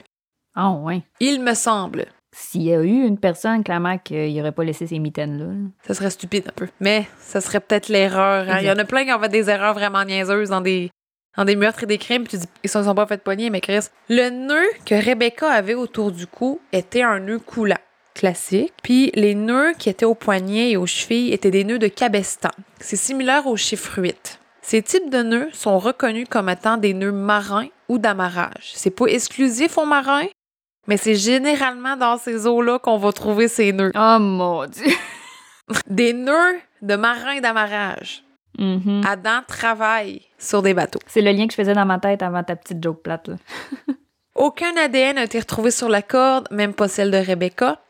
Le couteau qu'a utilisé Adam Chaknaï pour décrocher n'avait aucune empreinte, même pas les siennes. Ben là, Écoute, moi, soit qui checkait vraiment comme tout croche, parce que ça a de l'air, en tout cas, c'est une affaire de, de, de swab. Il faut que tu en fasses plusieurs fois, plusieurs swabs sur un item. Ou il y a quelqu'un qui a pris des gants pour tout. C'est sûr que tu trouveras pas l'ADN, c'est quelqu'un qui a mis des gants tout le long. mais je peux pas croire que le couteau qu'il a pris pour la, la descendre, il y avait rien dessus. Ça, c'est impossible. Je peux pas croire qu'au minimum, ça a pas fait sonner deux, trois petites alarmes dans la tête de quelqu'un qui faisait l'enquête. Mais ouais. C'est bizarre. Euh, Docteur Lucas a déterminé que Rebecca était décédée vers 3 heures du matin le 13 juillet. Puis la conclusion de l'autopsie était basée sur nos découvertes, l'historique et les circonstances du décès telles qu'ils sont actuellement connus. La cause du décès est jugée comme étant un suicide par pendaison. Signé le docteur Jonathan R. Lucas, médecin légiste. Voilà. Je vais laisser un lien pour l'autopsie complète quelque part dans la description de l'épisode parce que c'est intéressant en anglais. Que là, en train de me dire que malgré tout ça, ça a été déclaré comme étant un suicide. Il y avait pas assez de preuves, dans le fond. Il y en a, il y en a. Quand tu as un manque de preuves dans une direction ou l'autre, tu prends pas la plus facile. Tu vas juste dire qu'il n'est pas résolu ton cas, Mhm. comme on voit fréquemment partout. Mhm. Le même jour, le 14 juillet, Médicis, la compagnie de Jonah Chaknai, sa compagnie de pharmaceutique cosmé- cosmétique, a connu une énorme baisse de prix de ses actions en une journée. Que c'était à cause du fait que Jonah était associé à toutes ces histoires-là? Le 15 juillet 2011, tout juste avant minuit, Max Chaknai est décédé. Sa mort a été jugée accidentelle. Son autopsie a été faite par Dr Jonathan Lucas, le même qui a fait l'autopsie de Rebecca Zahar. Pauvre petit loup. Le 17 juillet, les enquêteurs ont questionné la sœur de Rebecca, Marie Zahao, pour connaître Rebecca un petit peu mieux. Puis Marie a dit trois fois dans son entrevue que c'était impossible que Rebecca se soit suicidée. Puis je vais la citer, elle a dit Elle était ni dépressive ni frénétique. Je lui ai parlé juste avant. Elle allait bien. Elle prévoyait d'appeler mes parents le lendemain et de me tenir au courant de l'évaluation de la santé de Max. C'est vrai, c'est la dernière personne à qui elle a, à qui elle a parlé. Quelqu'un qui va pas bien mentalement, c'est sûr, puis qu'il sait que son heure s'en vient, il va justement être au contraire être super de bonne humeur. Fait que même si c'est la dernière personne qui a parlé, on dirait que je me baserai pas là-dessus. Mais je pense que c'est dur aussi de dire Oh non, c'est pas son genre, elle aurait jamais pensé suicider. Hey, les gens qui le font, là, souvent, là, tu le vois pas venir. Là. Mais oui, que tout le monde dit euh, je pensais pas qu'il était de même, je pensais pas qu'il allait mal, Oui. ou j'aurais jamais pensé ça de lui. C'est tellement vrai, ça. Mm. Fait que c'est dur à dire. Mais il y a quelque chose d'important que sa sœur a dit. Marie a dit que les deux avaient été élevés dans une famille chrétienne et protestante pratiquante. Puis Marie a dit encore, parlant de sa sœur, elle croyait au paradis et à l'enfer. Elle croyait que quiconque se suicidait allait en enfer. Donc, on est loin du suicide d'honneur asiatique. Donc, c'est pour ça que je parlais. C'est sûr que son chum connaît ses croyances. Rebecca allait à l'église. Elle allait dans les lieux de culte. Fait que, oh, Jonah! Jonah, il devait bien le savoir là, qu'elle croyait pas à ça, justement. Si elle était pratiquante euh, catholique et tout, là. Puis elle devait redouter parce que euh, j'ai grandi mon adolescence dans la religion, on allait à l'église à chaque dimanche. Et je sais très bien que pour aller au paradis, faut pas t'enlèves la vie que Dieu t'a donnée.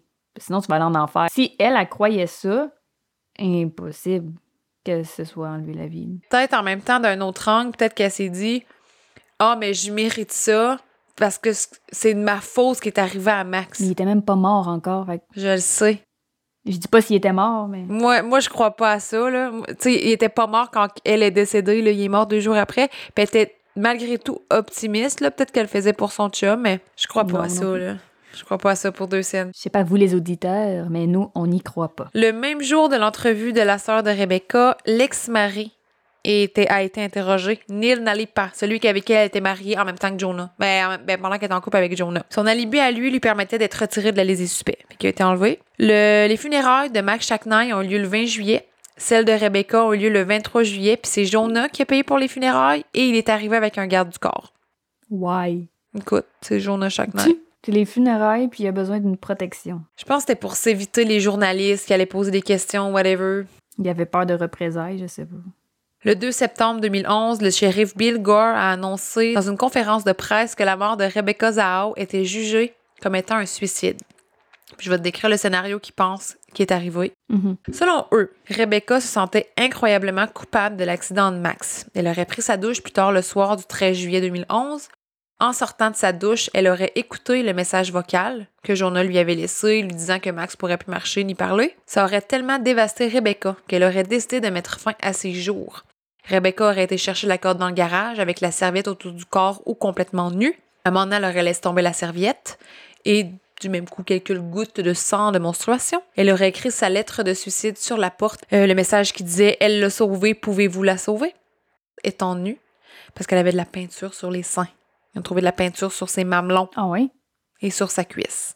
OK. Un petit peu sur ses mains, mais jamais dans les paumes, à l'extérieur. Euh, Rebecca aurait attaché la corde euh, à l'une des pattes du lit. Elle aurait placé la corde autour de son cou, plus passé le chandail bleu autour de son cou et dans sa bouche. Elle aurait ensuite attaché ses pieds et finalement ses mains. Elle aurait sautillé jusqu'au bord du balcon et Rebecca s'est penchée pour se faire basculer de l'autre côté de la balustrade et Rebecca est tombée, la tête première en bas du balcon. OK. Qu'est-ce que t'en penses de ça, toi? Je sais pas si c'est ma tête qui veut pas y croire ou si je me dis, ben oui, ça avait du sens. Ça pourrait. Ça pourrait. Mais le, le mot, il a pas de sens. Elle l'a sauvée. Pouvez-vous la sauver? Mais c'est le temps de culpabilité, pourquoi elle dit qu'elle l'a sauvé d'abord? Ben c'est ça. Si elle se sent tant coupable, elle aurait pas écrit euh, elle l'a sauvée. Je sais pas, c'est quoi l'affaire du manche? Plein de sang? Il était où le sang? Parce qu'elle avait des écorchures, mais pas assez pour pénétrer cette source de sang. C'est ça. Et les couteaux étaient là. Tu sais, pourquoi deux couteaux? Ben ça, tu sais, mettons la corde qu'elle a coupée pour s'attacher les mains puis les pieds, mettons. A Mhm. fallu qu'elle coupe, mais C'est donc bien se donner du trop, par exemple. En tout cas. ouais. Énormément de gens ont manifesté leur désaccord face à la nouvelle du suicide, dont la famille de Rebecca, pour des raisons évidentes. Je vais expliquer un peu plus les raisons qui ont mené à la conclusion du suicide, puis on va explorer ça ensemble. Vas-y. Je vais, dans le fond, je vais donner les arguments qu'ils ont donnés, puis après ça, je vais les démentir. Parfait. En 2011, Coronado était la ville avec le taux de criminalité le plus bas de la Californie. La ville n'avait aucun historique d'invasion de domicile. Il n'y avait eu qu'un seul meurtre à Coronado en 2011 et c'était le premier en 12 ans. C'est un meurtre qui s'est terminé en suicide, fait que pas de risque de récidive. C'est quand même bien pour une ville qui avait presque 25 000 habitants, puis le crime le plus commun c'était le vol de vélo. Coronado, c'était pas un endroit dangereux, puis la famille Shacknai en était conscient, puis ils barraient même pas leur porte du manoir. Mon Dieu. Faut le faire quand même, pas barrer des portes d'un manoir. Faut dire que parfois, la pendaison est associée au suicide. Puis généralement, la première pensée qu'on a lorsqu'on parle de quelqu'un de pendu, c'est que cette personne a voulu mettre fin à ses jours. Surtout que c'est ce que dit Adam Shacknine quand il est téléphoné à la police. Puis c'est vrai que Rebecca devait sentir de la culpabilité énorme pour l'accident de Max. Il y a certains agissements que Rebecca a eus qui sont considérés comme des signes avant-coureurs, comme aller faire garder le chien. Ça s'est débarrassé. Pourquoi pas garder le chien? Mm. Elle était quand même présente à la maison. Aussi prendre Jonah dans ses bras très longtemps. Puis Jonah a même dit avec du recul que c'était peut-être des adieux de sa part. Elle aurait même fait la même chose avec Nina, la sœur de Dina, la mère de Max, quand elle est allée la chercher à l'aéroport, même s'ils se connaissaient pas beaucoup. Hmm. Je pense que ça peut être juste une manière de démontrer le support à la famille maternelle puis au père de Max. Aussi, un autre argument, c'est que euh, la justification qui a été donnée pour les attaches aux mains, c'est que ça arrive parfois que des gens s'attachent les mains durant un suicide. C'est moins fréquent, mais ça se fait dans le but d'éviter l'auto-sauvetage, de changer d'idée puis de dire, OK, non, je me, je me déprends. Les policiers ont même utilisé comme preuve une vidéo où une femme se faisait elle-même le même genre de nœud au poignet qu'avait Rebecca, sans problème. Tu les fais par en avant, tu détaches un bras, puis tu le mets par en arrière, puis tu sers. C'est la manière la plus simple que je peux l'expliquer. Il n'y avait aucune empreinte nulle part, à part elle de Rebecca, où il n'y en avait juste pas pantoute. Hmm. Ça a traversé l'esprit de certains que Rebecca avait peut-être plus de choses à se reprocher qu'on pense. Qu'elle avait peut-être été responsable de l'accident de Max pour vrai. Elle avait peut-être trop joué avec. Bading, badang, il a pris le bas. Peut-être qu'elle avait pas aidé non plus comme elle avait dit qu'elle avait fait, comme le policier qui a dit Ah ben, je l'ai pas vu faire le RCR. Mais t'es pas tout seul, elle était avec sa petite sœur. Ouais, ben, elle s'en allait dans la douche. Fait qu'elle, elle a Ah. comme rien vu. Il y en a qui pensent aussi que Rebecca, c'est c'est la sœur de Rebecca qui a joué trop rough avec Max, puis que Rebecca a voulu cacher ça. Fait que c'est pour ça qu'elle s'est débarrassée de sa sœur vite aussi en la ramenant à l'aéroport, puis que là, Rebecca vivait avec un, Hmm. le fait de devoir cacher euh, ce qui s'est passé réellement dans l'accident. Euh, Il y a un docteur qui a dit à Dina et à Jonah Shacknai que Max n'aurait pas pu avoir un RCR dans les deux minutes après sa chute comme Rebecca a dit qu'elle a fait, parce que sinon, c'est dommage, n'aurait pas été aussi grand. OK. Là, c'est sûr que Jonah et Dina, ils sont fait des films là, dans leur tête. Là. Tu dis, là, on va y aller pour le meurtre. Y a-tu quelque chose en particulier, toi, qui te revient en tête que tu dis c'est clair, c'est un meurtre ou genre? Il y avait même pas des empreintes de Rebecca sur la propre corde qu'elle avait sur elle. Fait que ça, je la comprends pas. Clairement qu'il va en avoir des, des, des empreintes ou de l'ADN. T'as pris toi-même la corde pour te l'attacher. C'est comme impossible. C'est plutôt que c'est flagrant que c'est pas un suicide. C'est ça. Peu importe ce qui est arrivé, c'est c'est juste que c'est flagrant. Tous les éléments pour le suicide sont, dé- sont démentis, là. Premièrement, là, je pense que la, la chose la plus importante, c'est que je peux pas m'imaginer qu'une femme se suicide nue, attachée comme ça, puis le faire dehors. Ça, je peux pas accepter ça comme explication. C'est vrai, hein? Quand tu sais que genre le monde va te voir, que tu vas être dehors dans ta cour, que sa famille qui est pratiquante va voir ça, que des enquêteurs vont voir ça, que de risquer que Jonah la trouve. Ouais, pourquoi être nu, ça marche pas? Fait que Rebecca se serait supposément suicidée dans l'heure suivant l'écoute du message vocal de Jonah. Mais l'heure du décès, selon le médecin légiste, serait à 3 heures du matin. Ben là, c'est trois heures plus tard. Petit hic en partant. La conclusion des enquêteurs et le rapport d'autopsie concordent pas. Il n'y a aucune preuve que c'est bel et bien elle qui a écouté le message vocal parce que la police n'a pas collecté les empreintes sur le téléphone cellulaire et que le message vocal a été supprimé. Les documents recueillis de Verizon et AT&T ne révélaient même pas qui avait laissé le message. Donc, aucune manière de savoir si c'était bel et bien euh, le message de Jonah. Apparemment qu'il voulait pas fouiller dans le téléphone, il avait peur d'effacer d'autres informations. Finalement, ils ont réussi, mais finalement, ça disait que c'était pas bon. Ben voyons. C'est bien vague qu'est-ce qui s'est passé, puis ça s'est étendu sur plusieurs années, si je me trompe pas. Il y a aussi le fait que la voisine, Marsha Allison, a entendu des cris à vers 23h30. Hum, c'est vrai. J'avais oublié. La journée que Max a eu son accident, puis que les policiers puis tout sont arrivés, il y a aussi une thérapeute qui est arrivée sur place qui s'appelle Karen Hancock. Ça a l'air que ça arrive souvent dans des événements troublants. Je sais pas si tu peux confirmer que ça arrive, là. Je pense que s'il arrive quelque chose de très traumatisant, il y a des intervenantes qui peuvent venir en soutien. Mais déjà dans l'auto, me semble, c'est ça qui me. Non, peut-être pas déjà dans l'auto. Je sais qu'à Montréal, eux, ils ont des équipes spécialisées puis qui se promènent en auto eux-mêmes. là. Ah, OK. Ah, parle-moi de ça, oui.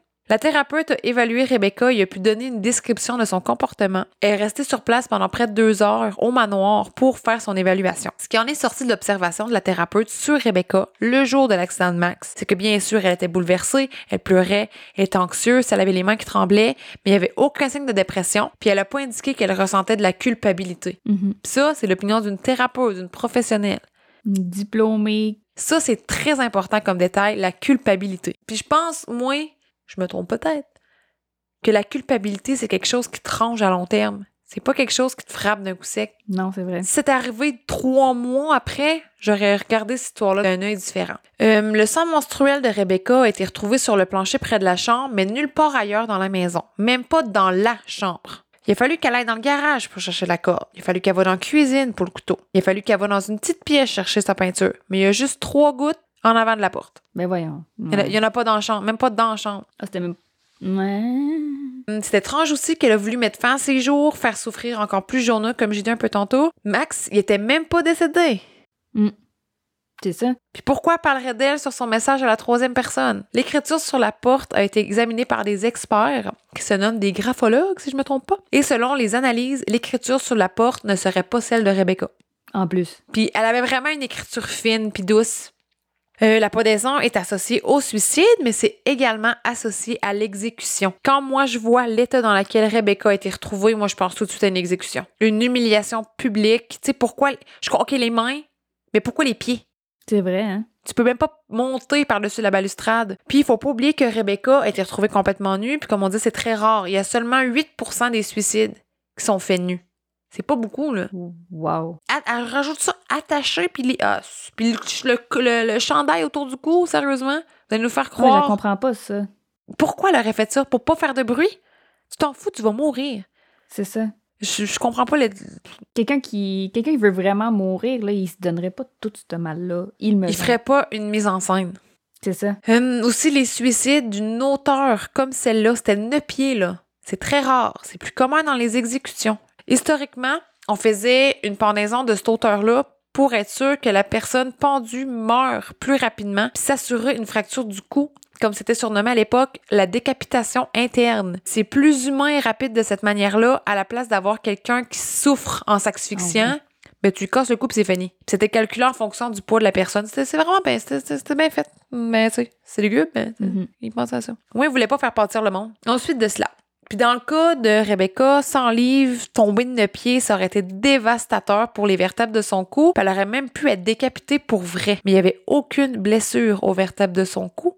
Plusieurs pensent, et moi inclus, que Rebecca était descendue du balcon. Puis les blessures au cou de Rebecca coïncident plus avec une strangulation manuelle qu'avec une pendaison. Hmm. Mhm. Les cheveux de Rebecca étaient en dessous de la corde, puis en dessous du chandail. Tous ceux qui ont les cheveux longs ont le même réflexe. Des enlevés. Tasser les cheveux d'en dessous. Le fait de ne pas avoir le chien Océan au manoir lui a enlevé toute protection comme un- contre un intrus. Ouais. Pas barrer la porte d'un manoir qui vaut des millions. Il me semble que c'est risqué. Pour moi, c'est pas un argument pour Ah ben c'était tellement sécuritaire que ça aurait pas pu arriver que quelqu'un l'attaque. Non, Ouais, n'importe qui pouvait rentrer. Ou s'il y a tellement d'affaires, là, qui, qui- qui- je, je- je- la, liste, la liste continue, mais il y a deux autres détails vraiment importants, en tout cas, il y en a peut-être plus. Euh, on connaît tous le rigor mortis, qui est la rigidité cadavérique. Ouais. Il existe aussi le livor mortis, qui est la lividité cadavérique. Ça, c'est une zone du corps qui devient visiblement mauve parce que le sang s'y est accumulé en raison de la gravité après l'arrêt des battements du cœur. Ça commence à peu près 30 minutes après la mort, ça s'arrête 4 heures après la mort. Considérant que Rebecca a passé un certain temps pendue, donc les pieds en bas à la verticale, sa lividité cadavérique devrait coordonner avec cette position. Pourtant, les patterns de lividité cadavérique examinés sur le corps de Rebecca indiquaient qu'elle devait avoir été étendue depuis un certain temps avec ses jambes pliées sur le côté, c'est-à-dire de la même manière qu'elle a été découverte par les autorités. Je comprends pas. Imagine n'importe imagine la pendue. Le sang descend Ouais. vers le bas, puis la Ouais, ouais. lividité, ça va faire des taches sur son corps. Si elle est vraiment les jambes en bas, la lividité serait genre ou ses tibias puis ou ses pieds. Sauf qu'elle était pas là. Tout le sang, c'est comme accumulé là, puis ça commence après une demi-heure, puis ça finit après quatre heures. Fait que si t'es bougé après, ça changera pas. Mais son corps, quand il a été retrouvé puis que la lividité a été examinée, la lividité était comme sur le côté de ses fesses, comme si elle avait été couchée sur le côté pendant un petit bout. Fait comme si que après les 30 minutes de sa mort, jusqu'à 4 heures après sa mort, elle était couchée sur le côté pas pendue comme elle était supposée. Ben, c'est bien bizarre.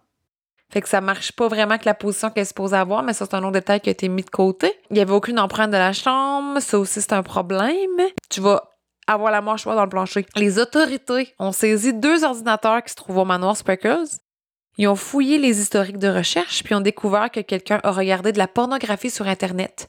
De la pornographie de bondage, donc une personne ligotée. Pardon. Cette personne ligotée, oui, était une femme asiatique. les mots qui ont été cherchés sur Google étaient les mots suivants sexy, asiatique et viol. Ben, voyons donc. Les liens menaient à une photo et des vidéos d'animés où une femme avait les mains ligotées derrière le dos, puis dans ce cas-là, c'est appelé le shibari. Dans les 24 heures avant la prise des ordinateurs, l'historique de recherche ne, démontrait aucune recherche similaire dans les semaines précédentes, puis aucune recherche mentionnait suicide ou pendaison. C'est pas comme si Rebecca aurait pris l'ordinateur. C'est pas Rebecca qui a regardé ça, là. C'est pas Rebecca qui a dit Je vais me suicider aussi bien, genre. C'est pas Rebecca qui a regardé euh, une petite vidéo de crossette le matin même, là. Ben, c'est ça. En plus, tu lui, il en parle qu'il s'est masturbé sur de la pornographie, mais j'aurais bien aimé ça qu'il check son sel, mais ça n'a pas été fait. La police a pas eu l'air intéressée à faire un lien entre les historiques de recherche et les nœuds qui se trouvaient sur le corps de Rebecca. Pourquoi? Mais il y a des experts en shibari qui ont dit que c'était pas les mêmes nœuds pantoute. C'est plus des nœuds, hein, on se rappelle, des nœuds marins. hein? Des nœuds marins gadons. Tu sais, à mon avis, le meurtre a vraiment une connotation sexuelle. Ben oui. C'est le sang, avec le couteau, euh, la peinture noire retrouvée sur les mamelons. Il y en a qui pensent que c'est parce que la personne qui avait de la peinture sur les mains, qui a fait le message, a touché les mamelons de, de Rebecca Ah, sa cuisse. clairement que c'est un genre de fétichisme qui a mal tourné, là. Puis qu'elle a, dû refuser, puis la personne, elle a tilté. là. Ouais. Puis de, vouloir l'humilier autant. Hmm. C'est un peu plus, elle avait les yeux cachés. C'est ça. Il y a aussi la chaise renversée dans la chambre. C'est bizarre. Le sac à poubelle aussi, ça n'avait pas vraiment rapport, mais il y en a qui pensent que ça a été utilisé comme gant. Ah. OK. Mhm. Fait que là, il y a des théories, mais plutôt des suspects. Parce que si on se dit que c'est pas un suicide, c'est un meurtre, c'est qui qui l'a tué? Une chose est sûre, c'est que la personne qui a possiblement tué Rebecca savait qu'elle avait sauvé Max. Donc, ça limite la liste des potentiels suspects. À qui tu penses, toi? Ben là, ben là, ben là. Ça commence par un A, puis ça finit par un M. C'est sûr qu'Adam est dans la liste, mais il y en a plusieurs suspects. Il y a Adam Chaknaï, Dina Chaknaï, Nina Romano et peut-être même Jonah Chaknaï. Mais il était pas à l'hôpital. Ouais, mais je vais, je vais t'en, je vais, je vais, je vais regarder. Puis je me dis, là, c'est un manoir à ce prix-là, voir que t'as pas de caméra. Je le sais. Calice. Bon, Nina et Dina, des deux sœurs jumelles. Je pense que c'est quelqu'un qui a un motif puis une raison de vouloir s'en prendre à Rebecca, c'est Dina, la mère de Max puis l'ex-femme de Jonah. Euh, on se souvient tous qu'un policier ou un ambulancier aurait entendu Rebecca dire Dina va me tuer. Jonah Chaknai a dit que son ex-femme était un peu fébrile de savoir que Rebecca était morte quand elle l'a su. Mais là, c'est des oui-dire. Hein? Le jour précédent la découverte de Rebecca, le 12 juillet 2011, on se souvient que Nina Romano est allée au manoir Spreckles parce qu'elle voulait parler avec Rebecca, puis après avoir cogné, téléphoné, peu importe, ça avait toujours été sans réponse. Et Nina avait quitté les lieux. Mais le même soir, il y a un homme nommé Jim Hager qui est passé devant le manoir en vélo. puis il a remarqué qu'une femme qui venait devant la porte d'entrée, puis il trouvait ça étrange parce que la femme avait pas l'air sûre de vouloir rentrer ou de sortir. Sur le coup, il s'est pas cassé la tête. Tu sais, la madame est peut-être en visite ou peu importe. Après avoir su ce qui est arrivé à Rebecca, Jim Hager a décidé d'aller voir la police. Puis tout ça coordonne avec la déclaration de Nina. Tu sais, elle a dit elle-même qu'elle était là. Mhm. Mais Jim Hager a décrit une femme qui ne ressemblait en aucun cas à Nina. Hein? Tu sais, Nina était blonde, puis ce soir-là, portait une petite veste mince grise de sport. Jim euh, décrivait une femme aux cheveux noirs qui portait un chandail orange. Plus tard, quand Jim Hager a vu une photo de Dina, la, la, jumelle de Nina et la mère de Max, il a vu une photo à la télévision, puis il a dit c'est elle que j'ai vue. Ben voyons. Il dit c'est Dina que j'ai vue. Puis ils sont pas identiques, là, ils se ressemblent pas, il aurait pas pu se tromper, là. Vraiment, vraiment pas. Est-ce que Dina, est-ce que c'était Dina qui était au manoir et pas Nina? Est-ce que les deux étaient présentes? Parce que si on se fait la déclaration Jim Hager, Nina aurait menti, puis Dina aurait omis de mentionner qu'elle était présente au manoir. Nina avait un test polygraphique de cédulé le 16 juillet, mais Max venait juste de décéder. Fait que Nina a téléphoné puis a dit qu'elle serait pas capable de le faire ce jour-là, puis les policiers ont oublié de refaire son test. Ils ont oublié de leur céduler. Fait qu'encore une fois, une petite lacune des autorités. Hein? En 2013, deux ans après la mort de Rebecca, Nina et Dina se sont retrouvées au centre d'une poursuite pour mort injustifiée au civil par la famille de Rebecca Zahao. Après une réévaluation des preuves, ils ont découvert que Nina Romano avait un alibi très fort avec des gens présents pour le confirmer. Dina, quant à elle, la mère de Max, pouvait être aperçue sur les caméras de surveillance de l'hôpital à plusieurs reprises. Ah. Puis elle ressortait genre à chaque 30 minutes, sûrement qu'elle était fumeuse. Là. Fait qu'elle était- elle pouvait pas être partie plus loin. Keith Greer, c'est l'avocat de la famille Zhao, il a déclaré, euh, après avoir eu ces preuves-là, ces nouvelles preuves, il a dit Après des années d'enquête et d'analyse de preuves par des experts, il est devenu évident que notre théorie initiale alléguant l'implication de Dina Chaknai et Nina Romano dans la mort tragique de Rebecca Zhao était erronée. Dina Chaknai et Dina Romano ont été retirés de la liste des suspects, mais les la liste de la poursuite, dans le fond. Mhm. Puis euh, la famille Zahao s'est excusée auprès d'elle. Le gars qui a passé là, en vélo, c'est qui qui a vu d'abord? Ah, ah. Prochain suspect, l'ex-mari de Rebecca. Jonah et Marie, la sœur de Rebecca, ont dit des choses à propos de l'ex-mari de Rebecca qui ont mis la puce à l'oreille à plusieurs. À la base, le mariage de Rebecca et Neil Nalipa était un mariage arrangé par le père de Rebecca. C'était pas un couple bien, bien heureux. Selon lui, Rebecca, ben selon son ex-mari, Rebecca aurait été infidèle pour la majorité de leur relation, puis Neil Nalipa était parfois violent envers sa femme, selon Marie, la sœur de Rebecca. Il y avait des problèmes de drogue, il y avait de la difficulté à garder un emploi stable, puis une fois, Neil et Rebecca étaient en voiture, puis Neil a dit qu'il allait jeter la voiture en bas d'un pont avec les deux dedans. C'était très toxique comme relation. Après leur divorce en 2011, Neil téléphonait et écrivait à Rebecca sans cesse. Mais à mon avis, c'est pas possible que Neil ait su pour Max et Rebecca en si peu de temps. Ils habitaient même pas dans la même région, puis il y avait un alibi. Fait que c'est pas lui. Prochain suspect, c'est Jonah. Là, t'étais comment il est pas là? Ouais, attends. Normalement, le partenaire de vie de la victime est presque toujours pointé du doigt dans un homicide. Est-ce que Jonah, il y avait des comportements incriminants? Oui. Tout d'abord, il y a la mention irrespectueuse d'un suicide d'honneur asiatique. C'était très froid comme commentaire quand même. Jonah était le premier à pointer du, do- du doigt Dina, son ex-femme, et l'ex-mari de Rebecca, comme s'il essayait d'accuser n'importe qui, genre. Jonah a engagé une compagnie spécialisée en relations publiques de Los Angeles la semaine après la mort de Rebecca pour parler aux journalistes à sa place. OK. Tu sais, je comprends que tu es quelqu'un d'incroyablement riche, mais euh, Il essayait de se surprotéger. Ça tente pas de- d'engager un détective privé au pire. Ouais. Peu de temps après le décès de Rebecca, les actions de la compagnie Médicis en baisse.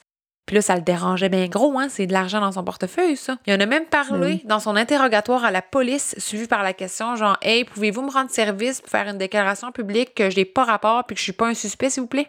Genre pour clairer son nom au plus Chris. Ben voyons.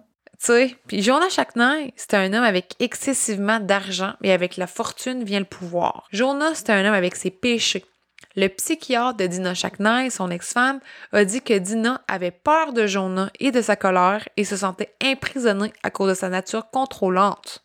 Ah oui. La compagnie Médicis représentait très bien ce côté plus sombre de Jonah.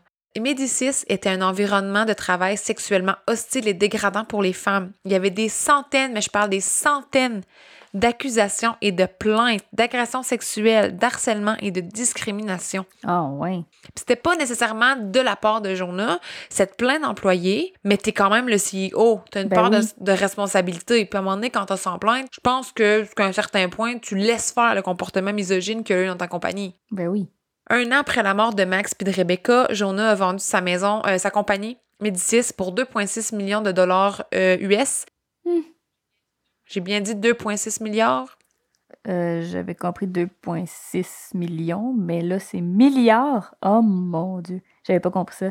Oh mon Dieu. Et le manoir Spreckles pour 9 millions de dollars US.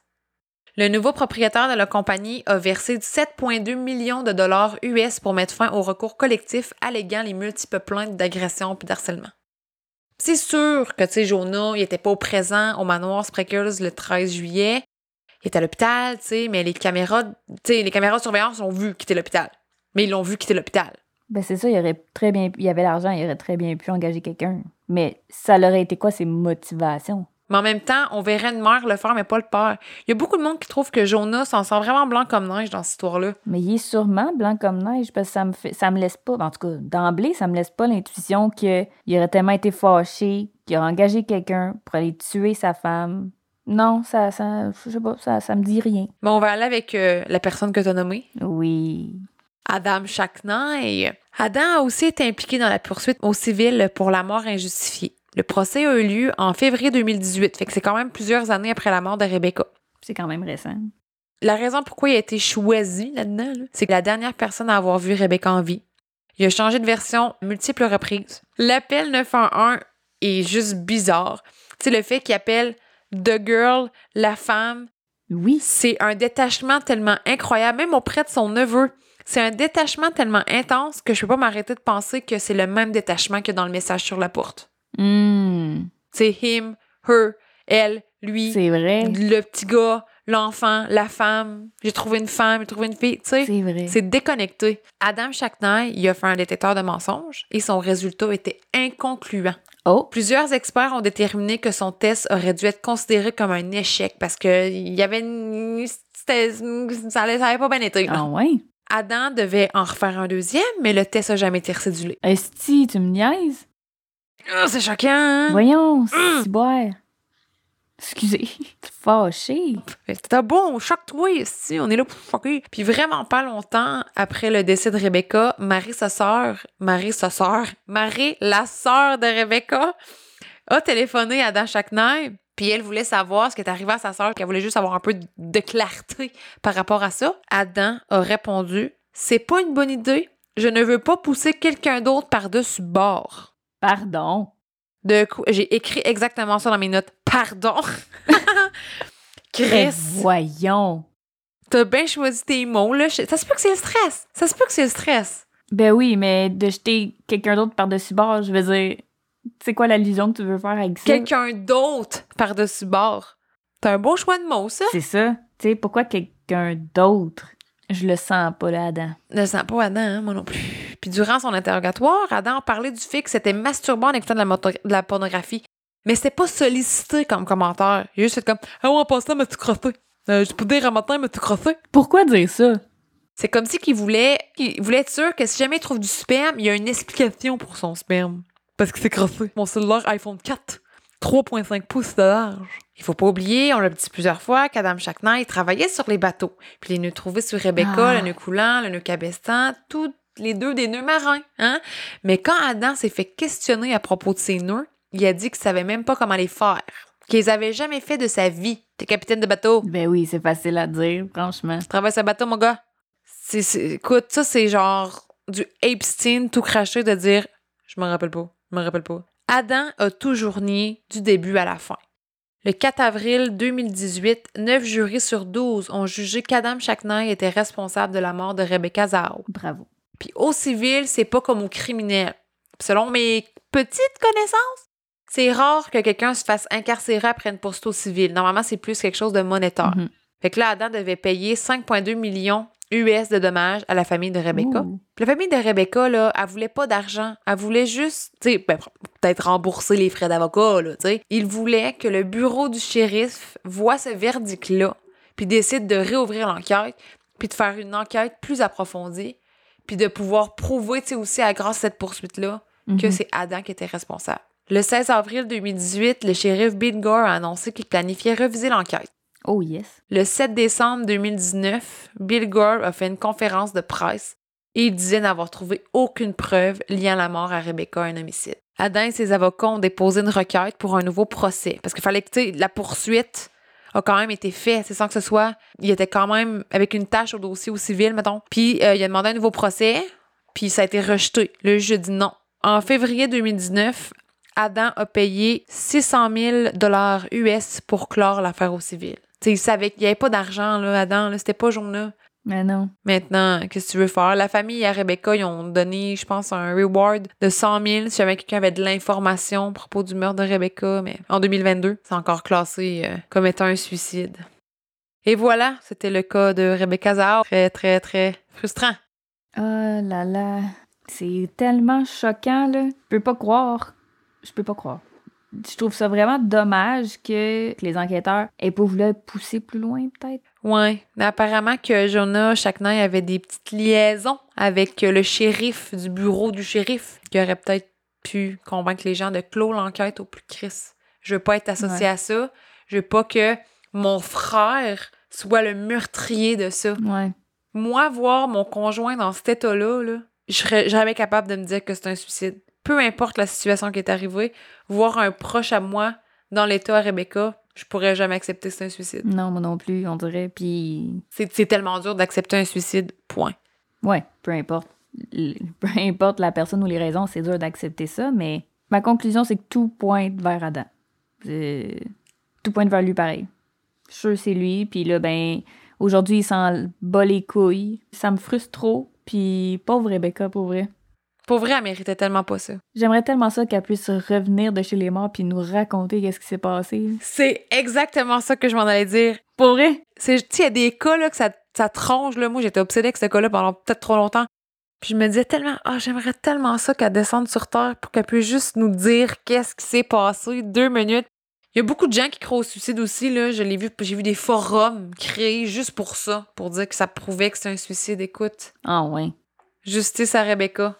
Merci pour ton ta belle histoire euh, tragique et fâchante. Puis ben la prochaine fois qu'on va se parler, ça va être à mon tour de te raconter une histoire. Yeah! Allez voir euh, le balado de Marie-Ève 911 Behind the Scenes. Je vais laisser des liens partout. Je vais la taguer. Vous pouvez poser pas d'excuses. Bon, mais sur ça, j'ai rien à dire. Fait qu'on va se dire bye. Parfait. bye! Bye.